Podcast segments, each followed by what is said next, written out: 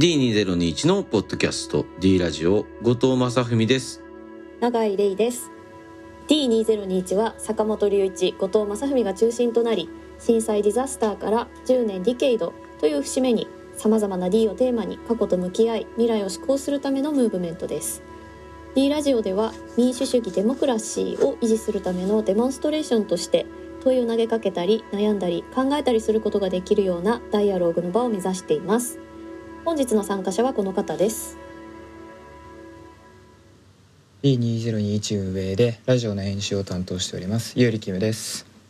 よろしくお願いします、よろしくお願いします。よろしくお願いします。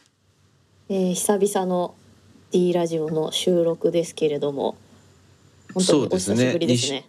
うん2週ぐらい空いちゃいましたからね。開いちゃいました。そうですね。ねまあうんその間我々は別に何か休んでたわけではなく実はあのね取材番組作りをね今していて。うんまたえっ、と前にあのすごい長い番組ね原宿からお送りしたやつありましたよね D のね。はい。番組、まああそこまで行くかサイズはちょっとまだわからないですけれども。まあまあ震災から10年も過ぎましてあの、もうちょっとね取材行ってきたんですね。福島県のね浜通りをね。みんなで巡って、うん。まあいろいろ考えることありましたね。原発のね近くも通ったりとかね。うん。本当に。そうそう。まあ本当に最近やっと入れるようになったような場所なんかにも行ってきて、まあ、なかなか思うことたくさんありましたけどね、もうあれから10年も経ったのにまだ進んでないことっていうのはやっぱりたくさんあって。ねそういう模様もまあ番組の中ではねそのちゃんと伝えられたらいいなと思ってますけれどもね。うんうんうん。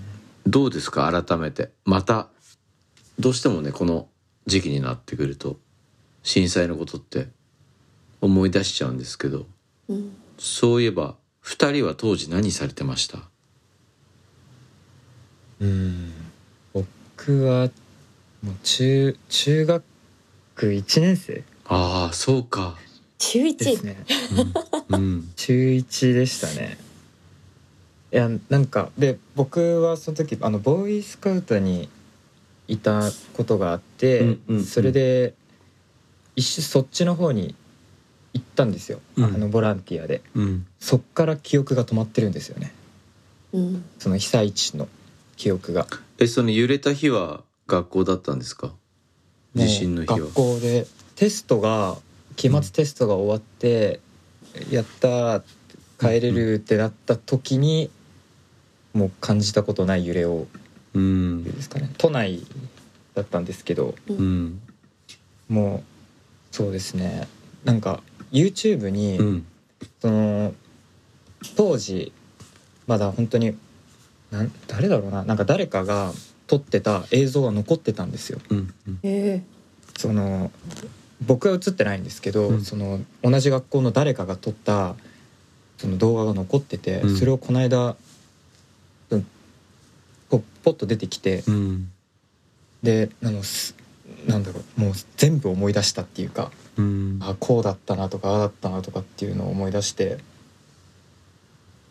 それでもうでも僕た僕が被災した後すぐ韓国に行ったんですよ。あのなんか親戚にやっぱ来いとうん。言われて。うん。そこから1ヶ月以内ぐらいにもうすぐ韓国に、まあ、避難っていうんですかね、うんうんうん。に行ってたのでそのもう余震がずっと止まらないだとかっていうのは本当ツイッター越しに見てて、うん。っうんていう思い出ですね。中学1年生であの地震は結構大きいですよね。うん。そうですね、うん。もう周りの子は泣いてたっていうなんかそのうん。表情とかも泣いてる表情しか思いつかないというか、不安でとか帰れないとか。永井さんは何されてました？私はですね大学1年生だったんですよね。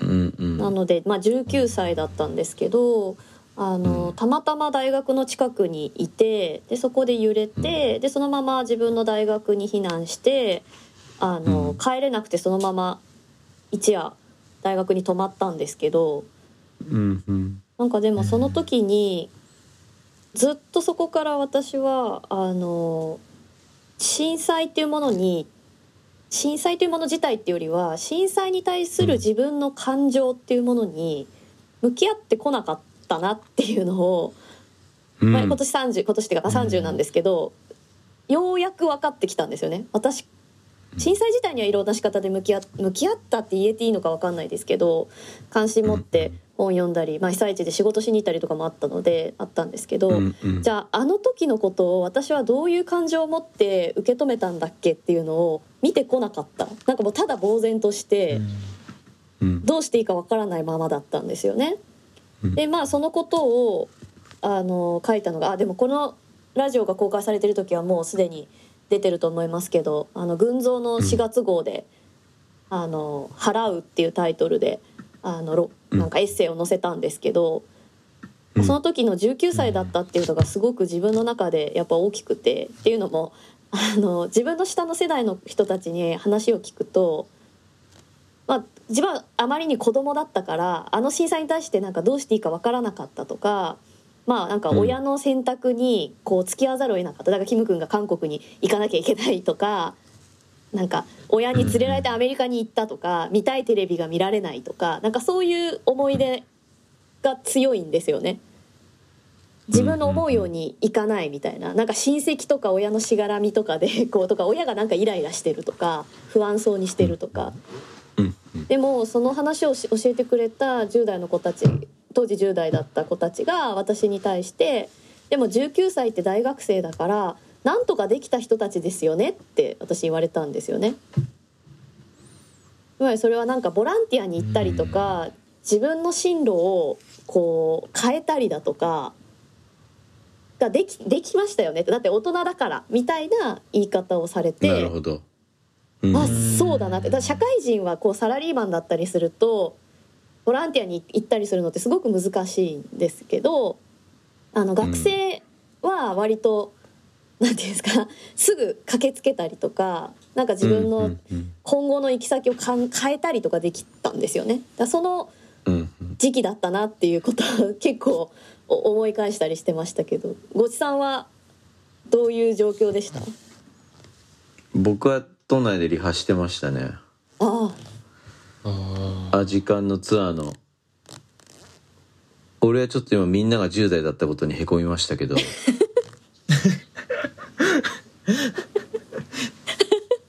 ちょうどめっちゃアジカン聞いてたありがとうございます。ですね僕は。私はもうその時はあのとっくに30代に足を乗せておりましてはい。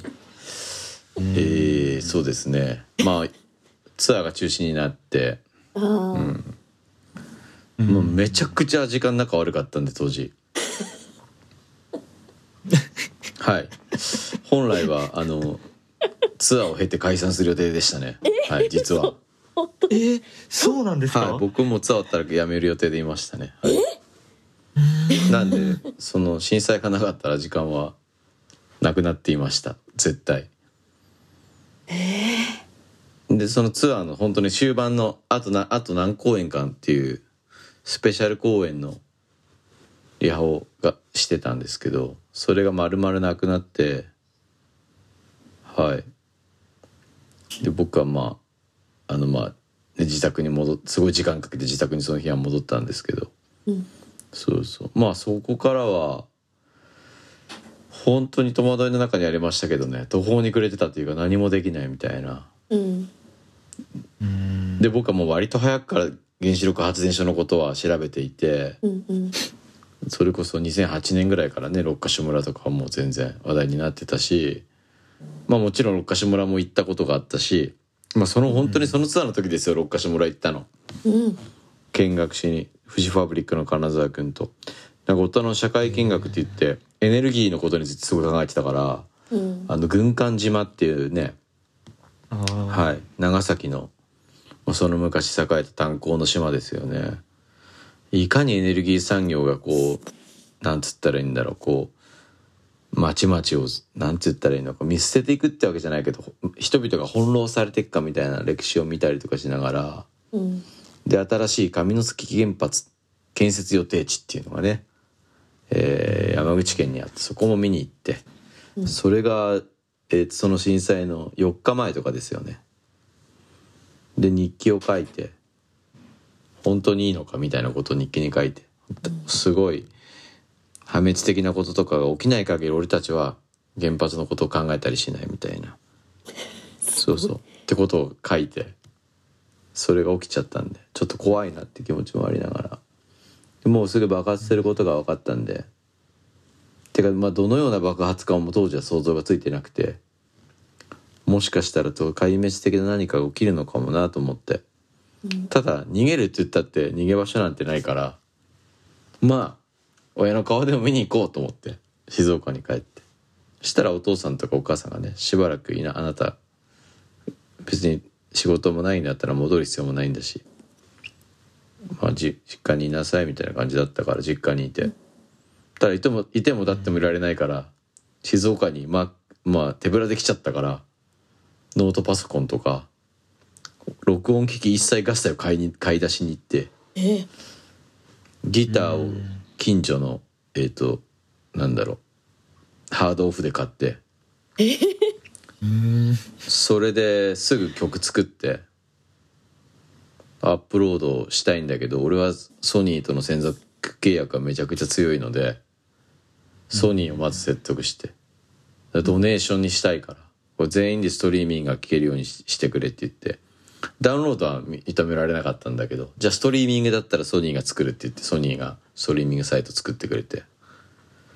そうそう。それであのドネーションを呼びかける投稿というかページを作ってもらって、曲はみんな聴けるって「砂の上」って曲を作ったんですけどめちゃくちゃ文句言われたな偽善者みたいなことで お前の自己満足だろみたいな。でもねあの時にもうこんな時に曲作れないんだったら俺はもうミュージシャンやってる意味がないって思いました。ちょっと。うん。という腹のくくり方をしたというかこう不謹慎って言われてたんですけど自分にとってこの不謹慎を打ち破ってまでやりたいこととか鳴らしたい音とか言いたいあ書きたい言葉とかがないんだったらこの先音楽は続けられないと思ってうん。あの私はその不謹慎をもう石に背負ってやろうと思ったのでだからそういった意味では不謹慎だとか偽善者だって言われることは全然苦ではなかったというかね。そうそう。あとはめちゃくちゃ運がいいと思いました。なぜ運よく生き残ったんだと思った。うん。私も被災したと思ったんですけど横浜で。あのもう本当になんか自転で電車も止まってみたいなもう本当いろんな不便があったけど。でも生き残ったっていう気持ちがすごく強くてうん。そうそう。その代わり亡くなった人もたくさんいるわけで。うん。これはでもいよいよこんなに運が良かったわけだから私の命を社会のために使わなきゃいけないって思って。それでなんか Future Times とかをやり始めたりとか、なんかいろんなもっと積極的に叩かれても社会的な発言をしようみたいなことにシフトしていきましたねなんかねうん。そうそうそう。だからみんな10代だったと思うけど僕30代の僕はめちゃくちゃ恥ずかしい気持ちにもなったんですよ。えどうしてここれまでもっと積極的に社会についついて発発してこなかったんだろうみたいな。だ自分が思ったよりもズタズタだと思ったんです。こう政治的な状況とかも社会的な状況とかも。全然豊かじゃなかったみたいな。うんこんな困ってんのになんていう助け合えないとところがあるっていうかさ。全然なんかせ本当に先進国家ななみたいな、まあ、もちろんね人々を助けるそういう素晴らしい人たちにもたくさん出会ったけど。でもうんあ日本ってなんつったらあんまり良くないってわけじゃないけど遅れてる部分がたくさんあったんだみたいな。うん原発のことも含めて。でそれはなんか俺たちが積極的に参加してこなかったからこの結果があるんだって思って。これはもう単純に恥ずかしいことだから改めようみたいな。うん。そんな気持ちに当時そうですね。30何歳ぐらいかな。323かな34かなそんぐらいの僕は思いましたね当時は。うん。そんな感じでしたちょうどでも永井さん今の永井さんぐらいの感じでってことですね。そう今。本当に。うんうん。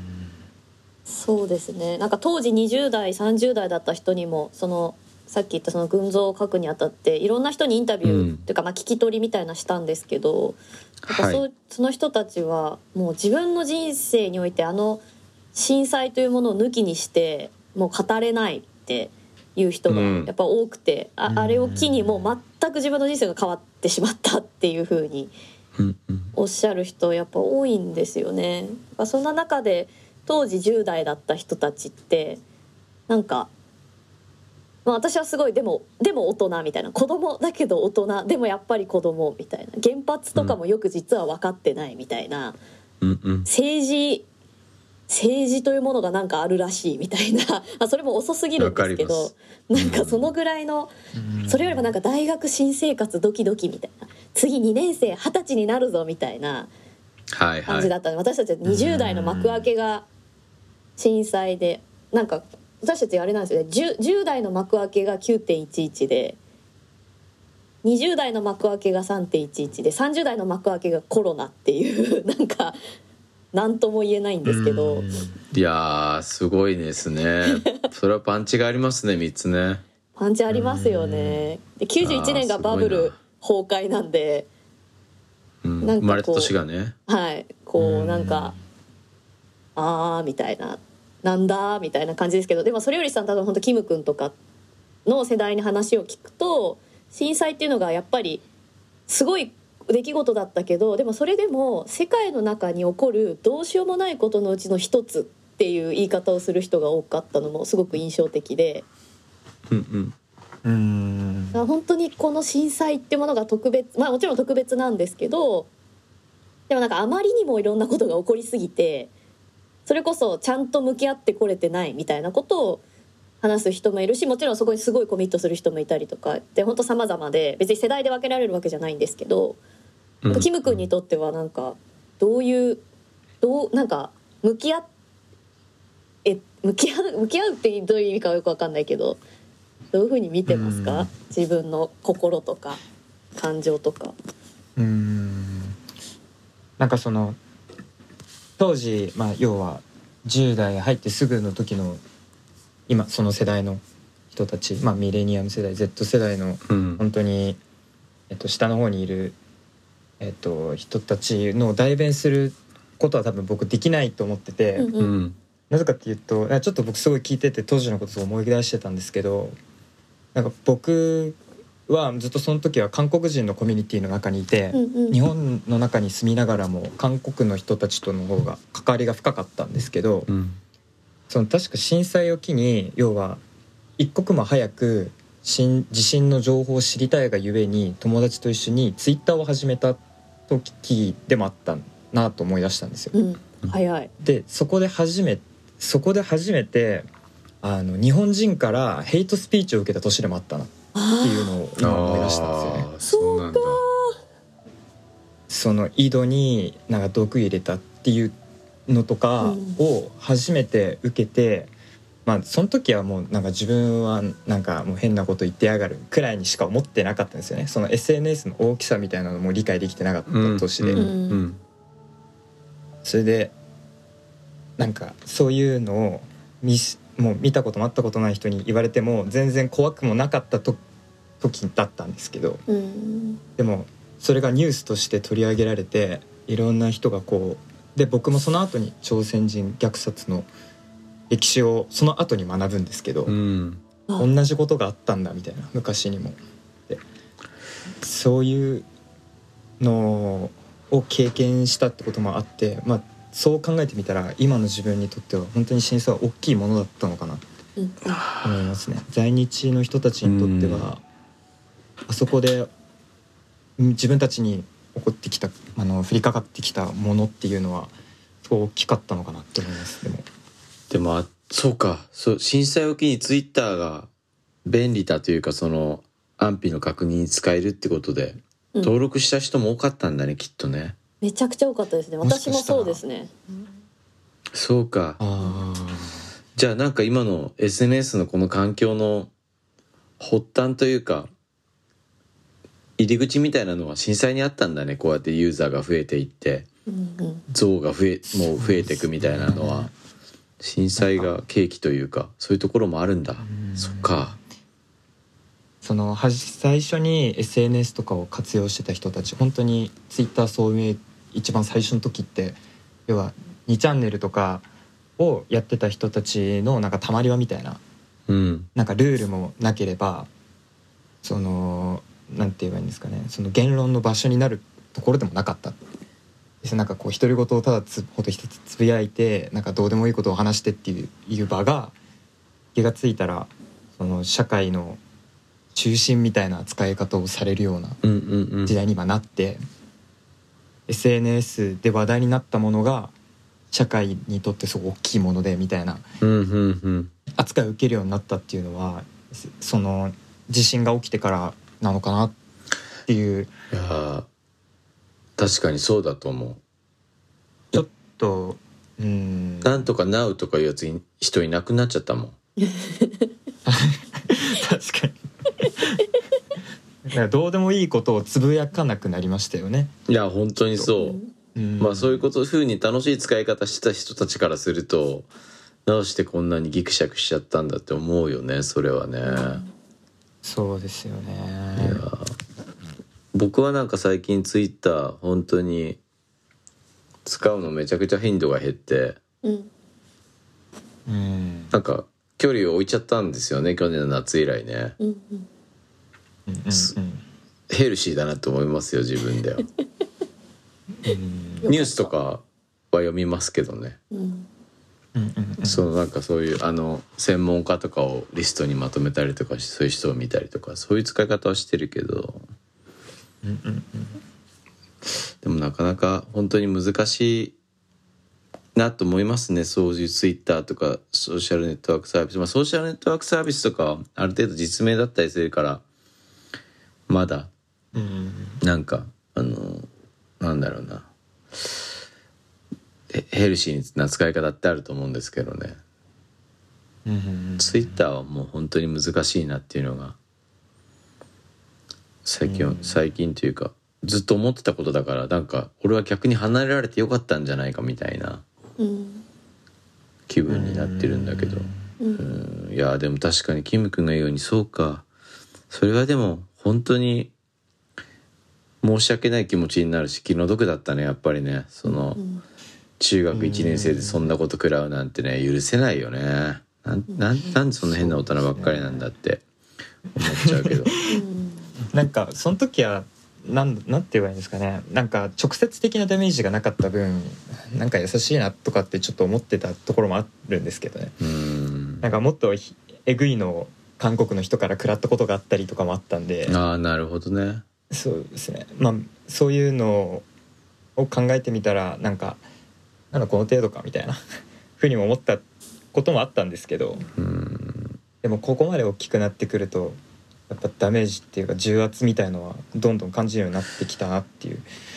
俺すごいそれについて思うのは文章ってさ書いた側はさ大したことない気持ちで書くんだよね。傷つけるよ,、ような言葉っていうのは本当に軽い気持ちで書くんだけどさ読み手の感受性が高かったりするとさもう言葉って要はなんて言ったらいいんだろう。その読み手が自分の中でもう一度再生するわけじゃない、うんうんそこになんかあれなんだよね。書き手が込めてた以上の何かが宿っちゃったりして。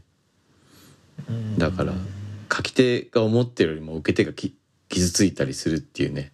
感度が高い人とかだと。感受性が高い人とかだと。だから本当はそれを考慮して何もかも書かなきゃいけないんだっていうね。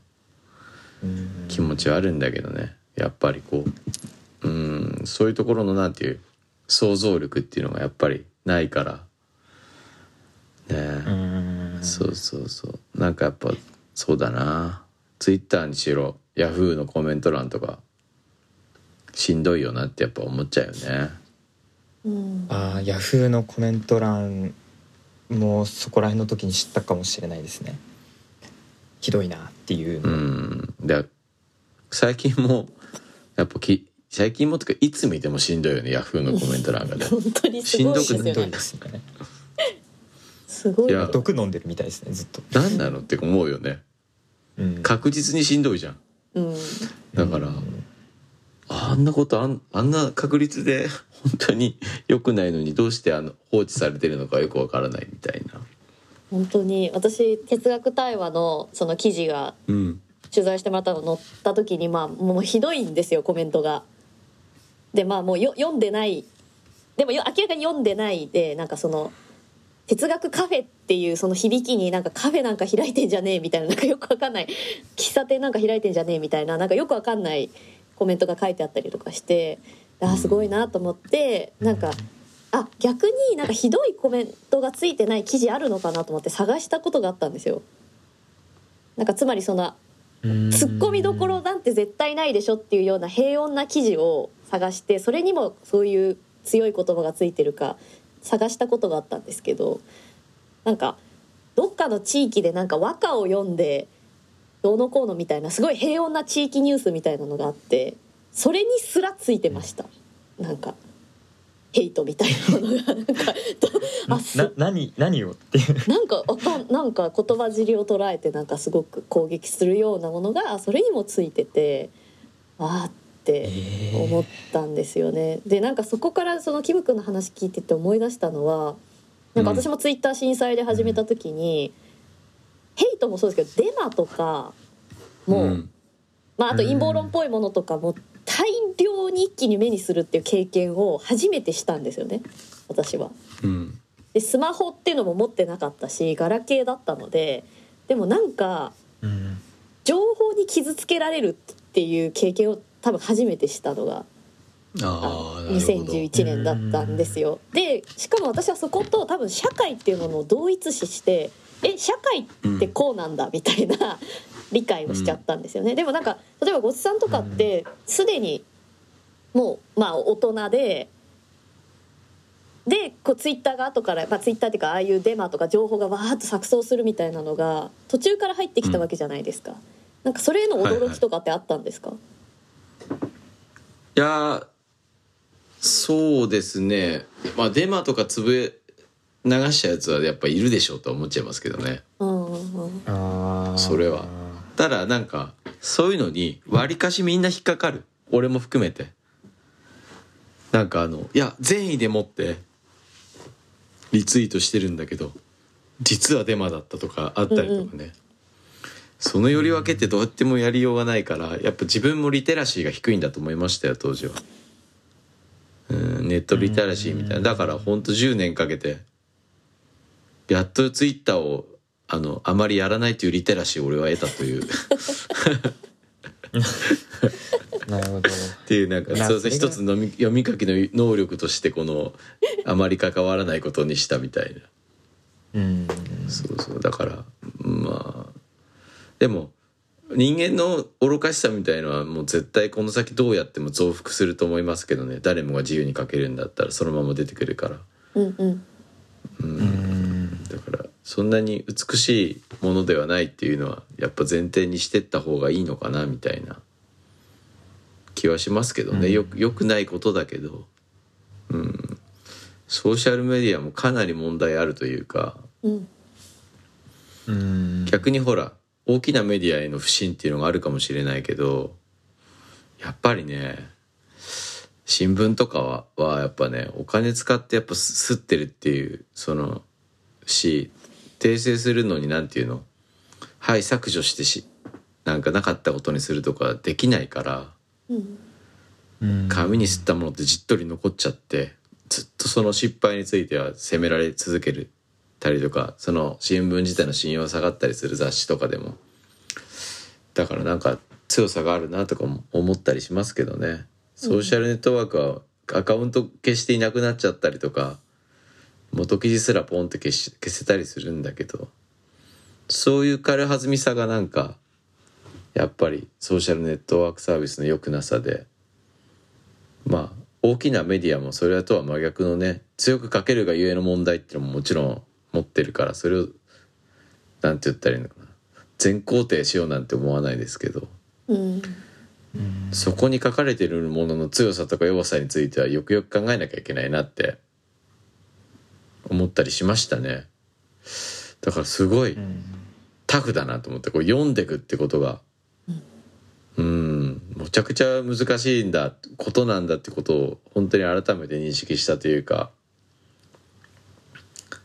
そうそう。でもそう書籍になってたから本当かって言ったらそういうこともなくて。ねえ「ノストラダムスの大予言」なんて本が昔ね大ヒットしたわけだから ベストセラーになったりとか。それを考えるとねデタラメがなんていうね世の中に広がったりばっこしていくっていうことはあるわけで。うん。だから本当にちゃんとした意味でのネットだけではなく本当に読み書きの能力本当リテラシーってものが問われる時代問われる時代というかまあもともと問われてたんだなってことに10年ぐらいかけてどんどんどんどんこうなんていうか気持ちが深まっていくというかね。うん今でもやっぱだからやればやるほど簡単にものが言えなくなってきますよね。考えれば考えるほどね。いつも D のこういうの対話のテーマになりますけどね。簡単には言い切れないみたいな。うんそうそう。それは世の中の複雑さとかなね情報もい複雑に入り組んでるし。ね。うん。でもいい勉強になったなって感じがいい勉強になったっていうか現在進行形で勉強してるなって。うん。思いますよね。いやー軽くツイッター地獄だって思うこととか多いですけど本当に。うんうんでも本当でもツイッターによって出会った人たちもいたりとかそこでうまくこうつながって、あの被災地の支援につながったこととかもあったからうん。決して悪いってわけ何もかもが悪かったとは思わないんですよね。本当にパッと。僕は最初に南相馬に歌いに行った時ってツイッターにたまたまなんかと飛び込んできたあの何にも楽しいことがないみたいなもう本当にしし震災のと5月ぐらいかな毎日なんかこう変わり映えがなくて楽しくないみたいなもう本当誰か歌いに来てくれたらいいのにみたいなことをつぶやいている人のつぶやきにリプライして「あ僕だったら行きますよ」って言って歌いに行ったのが最初ですよね。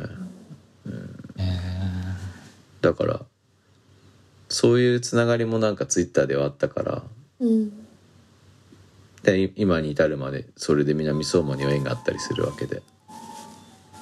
うん。なんかね。何を信じていいかっていうのもそういうのも含むでだから全部がクソなんてことはないみたいなね。やっぱりわ我々がどう使うか次第なんだなっていうのはすごく思うんですよね。何もかもそうな気がしていて。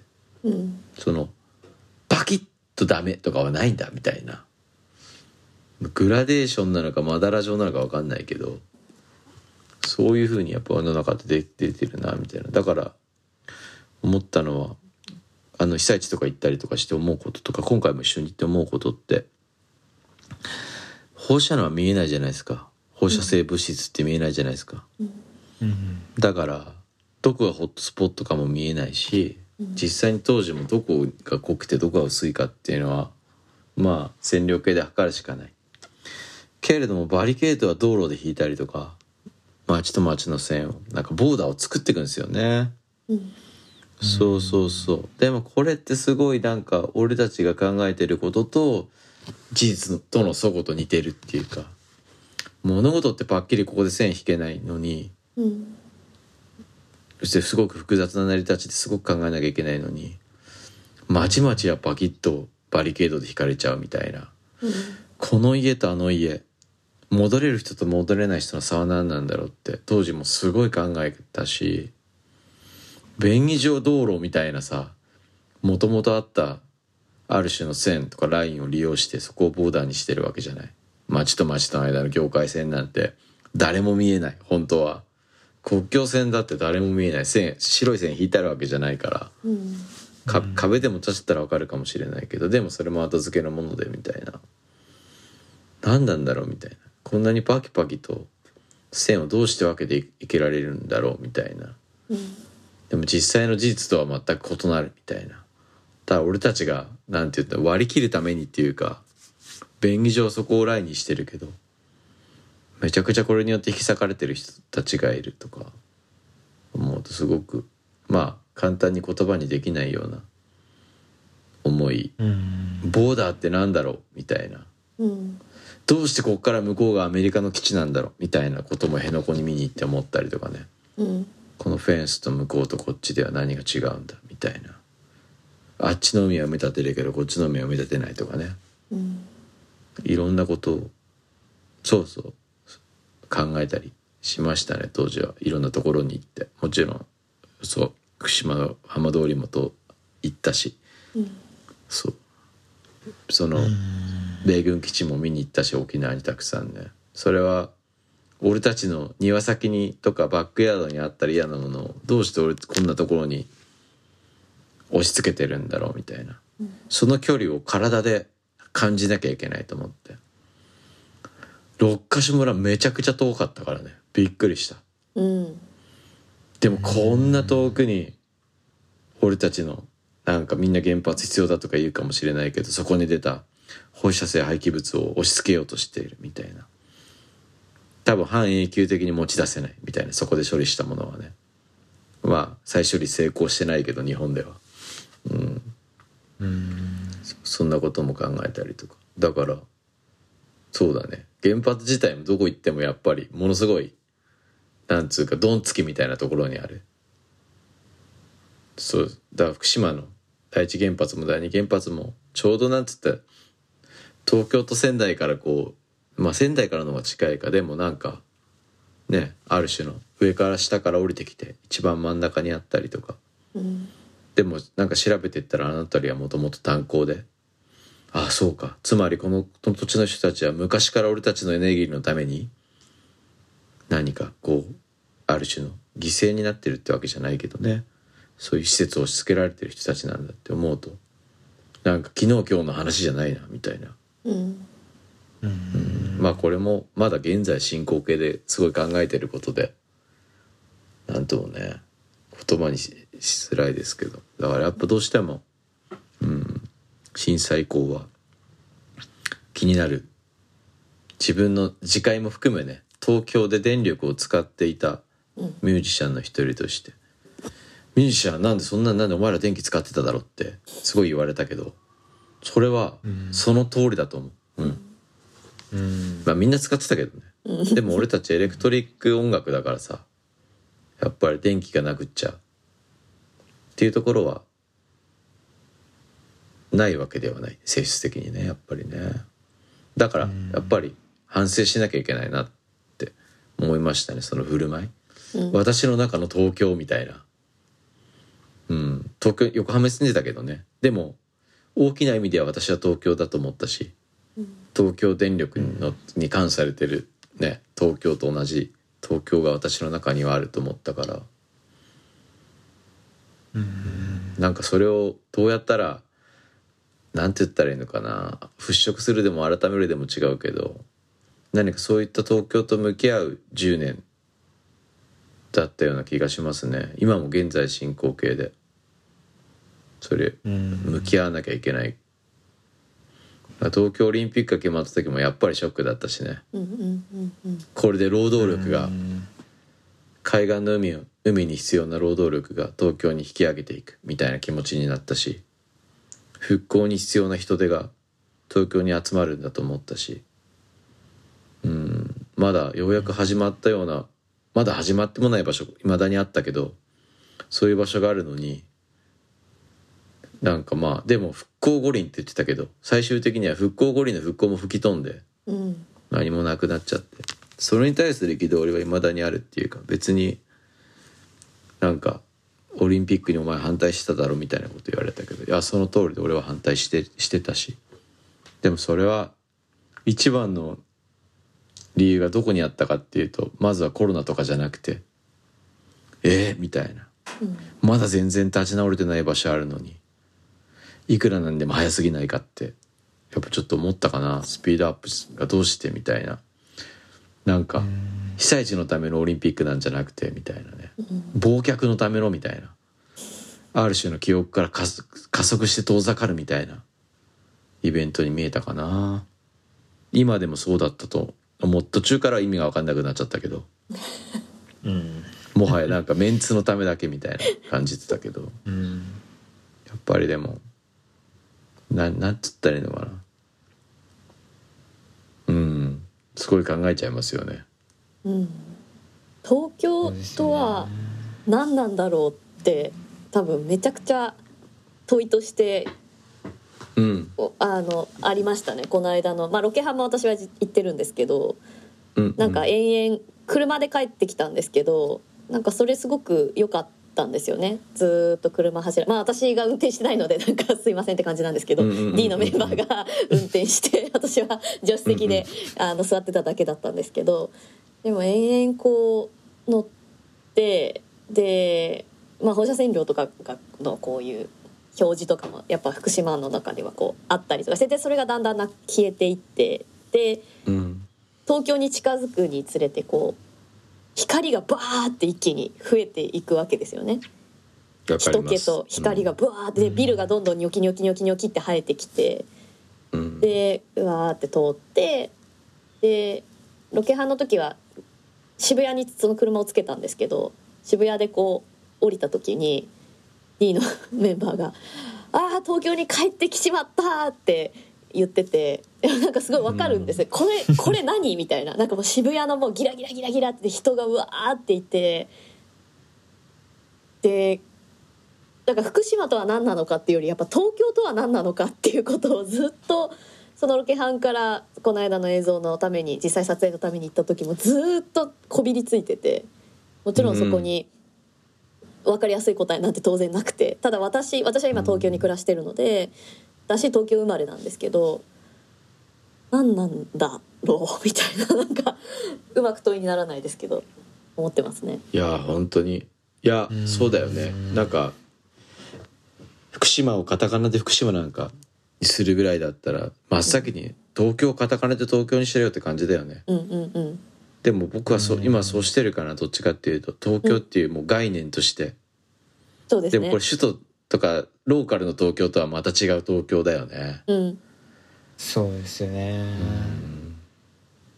なんか偶像としてなんかこっちを襲いかかってきそうなけどこうもうゆったりと佇んでるかのようなうん。ですかね。でもまあそれさキム君の中にも永井さんの中にも俺の中にも東京はあるよね。うん。そうです私ねその東京的な暮らしがありみたいな、はいはい。うんこれはでも首都圏に仕事があったり住んでる人たちはやっぱりどこかでローカル東京ではなく、うん、そのカタカナの東京に住んでる俺たちにはうんあるよね絶対。うんうんうん。考えなきゃいけないことが。東京なるものに、ありますね。東京なるもん関わっている。それそうそう。それは何かってことを問いも含めてだよね、はいはいそうですね。うん。うん。もうずーっと言ってました帰りの車で。東京ってなんだって私がずっとなんか 東京って何なんだろう何なんだろう。スカイツリーがバーって見えて頑張ろう日本とか書いてあって。うん。うん日本なんだっけ？みたいな。もうなんかいろいろと分かんなくなった旅でしたね。いや。ー本当にでもさそう思うよね。だって今まさにさこれからまだ何が立つかも分からずに更地にしてる土地がいっぱいあるのにさ、うん。うん東京なんてビルの建築止まったことない横浜だってそうだけど、うん。うん、まだビル作ってると思って。俺はあんまり景気が良くないと自分の仕事柄ねあんまり景気が良くないんじゃないかなって世の中のことを見てるけどでも全然そんなことなくてお金はあるところにあるんだって思うぐらいなんか最新のデザインのビルがバチンって建てたりとか。うんうんでもさあのお金でさみたいな。できることいっぱいあるよなって。うん。福島の海辺をバーって。ね。上から下まで走ってみたら思うよね。うん。いろんな街を。うーん。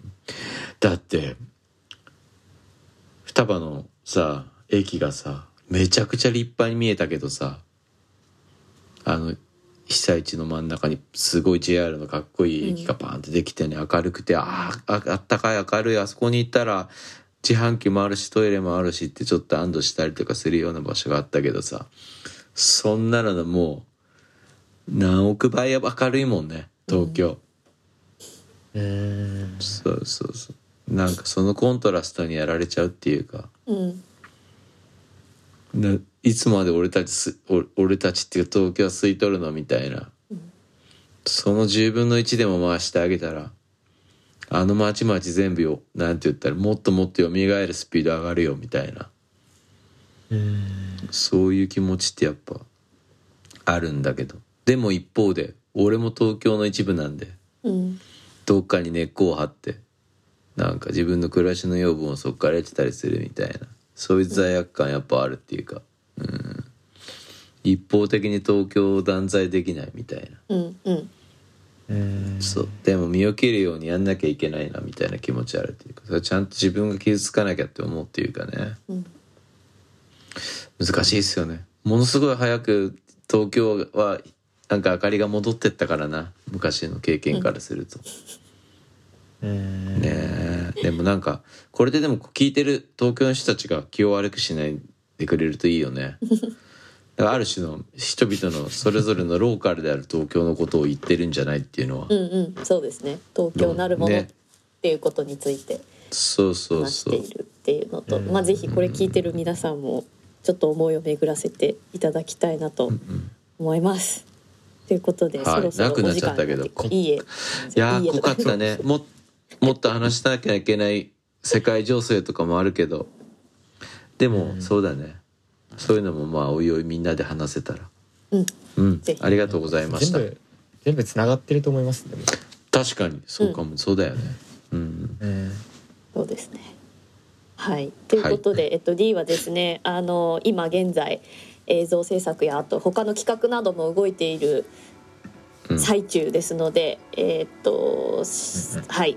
順次お知らせしていきますのでぜひ気をなんとなくこう向けていただけると嬉しいなと思います。そうですよね。ドネーションもねはい。ぜひぜひね、うん。そうです。あのちょっとそういった映像制作とかあの企画進めるにあたってやはりちょっと、えー資金の方がですねかなりあの必要にもなってきたので、えっと、こちらちょっと毎度お知らせしますけれども、えっと、D2021 アクションを続けていくためにえーホームページにてドネーションページを開設しています。えーこれまでメンバーの持ち出しなどで運営を行ってきましたがより多く皆様との対話の場を設けるべくその資金を募りたいと思います、えーもし、えー皆さん余裕などありましたら、えーよろしくお願いいたします。はいということで、えー久々の D ラジオはこれで終わりたいと思います。ありがとうございました。ありがとうございましありがとうごたざいました